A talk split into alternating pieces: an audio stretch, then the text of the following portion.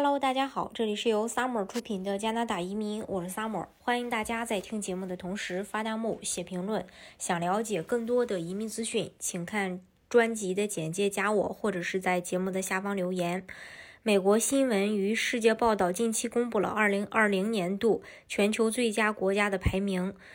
呃。全球健康指数是排名第一的，加拿大在一百五十一个国家当中，健康指数是排第一。高血压的高发病率导致日本、德国、法国和意大利没有进入前二十五名。美国由于肥胖、抑郁等原因排在第三十七位。根据来自世界卫生组织的全球卫生观察站、联合国世界幸福报告以及各国的公共卫生数据。加拿大不仅在血压、平均寿命和政府医疗保健投资方面的得分很高，而且幸福指数也是赢得第一名的关键。移民接受度排名指数第一。决定移民目的地的因素有很多，生活质量、教育资源、社会福利、境外身份优势与出行自由等等，都是影响申请人决策的重要因素。但在这个百年未有之大变局的当下，原住民对新移民的认同、对外来文化的包容，逐渐成为影响移民决策的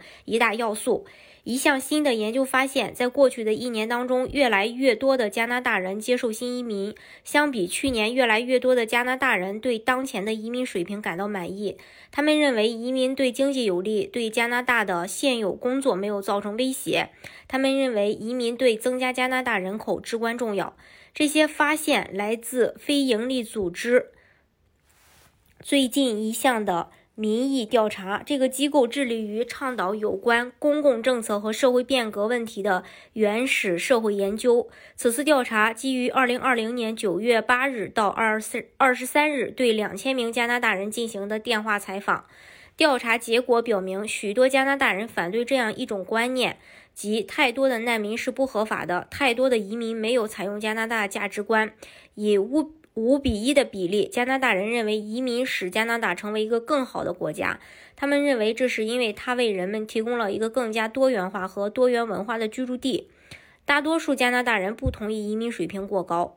三分之二。也就是百分之六十六的加拿大人反对移民水平过高的说法，这个数字比去年同期增长了百分之三，是一九七七年以来可用数据的历史最高水平。几乎每个人对移民水平的态度都变得更加积极。在阿尔伯塔省，家庭收入较低的人和第一代加拿大人中的意见转变最为明显，对移民水平的正面观看。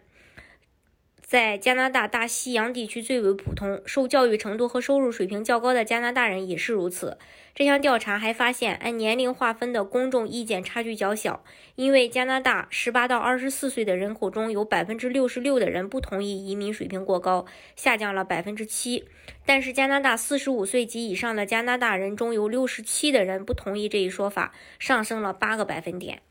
一半的加拿大人同意人口增长是需要移民的，超过百分之五十六的受访人同意加拿大需要更多的移民来增加其人口，大约百分之三十六的人口不同意，而百分之七的没有明明确的一个意见。这些意见与当前移民水平的意见相关。加拿大大西洋地区百分之七十的人同意这个声明。受过教育的高收入加拿大人中有百分之六十六。加拿大。呃，第一代人当第一代加拿大人中有百分之七十一，激进人士中有百分之六十六，联邦自由党支持者有百分之六十七，NDP 支持者是百分之六十四。大多数加拿大人同意移民对经济有利，百分之八十四的加拿大大多数人同意移民对经济的影响是积极的，这比二零一九年十月增加了四个点，是从二零。呃，从一九九三年以来的最高纪录。另外，约有百分之七十八的加拿大人对新移民将其他加拿大人的工作夺走持反对意见。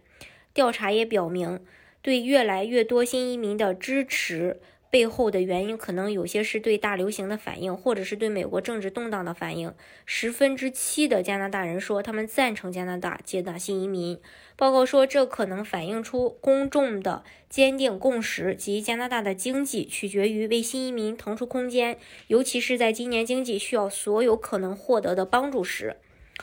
呃，总体来说吧，加拿大呃也确实是一个非常传统的移民国家，呃，接受度呢比任何国家都要高。同样的，移民加拿大的方式也有很多种，呃，技术类移民啊，投资类移民啊，雇主担保类移民啊等等，大家可以根据自己的实际情况去选择适合你的项目。今天的节目呢，就给大家分享到这里。如果大家想具体了解加拿大的移民政策的话，欢迎大家啊看专辑的简介加我，或者是在节目的下方留言。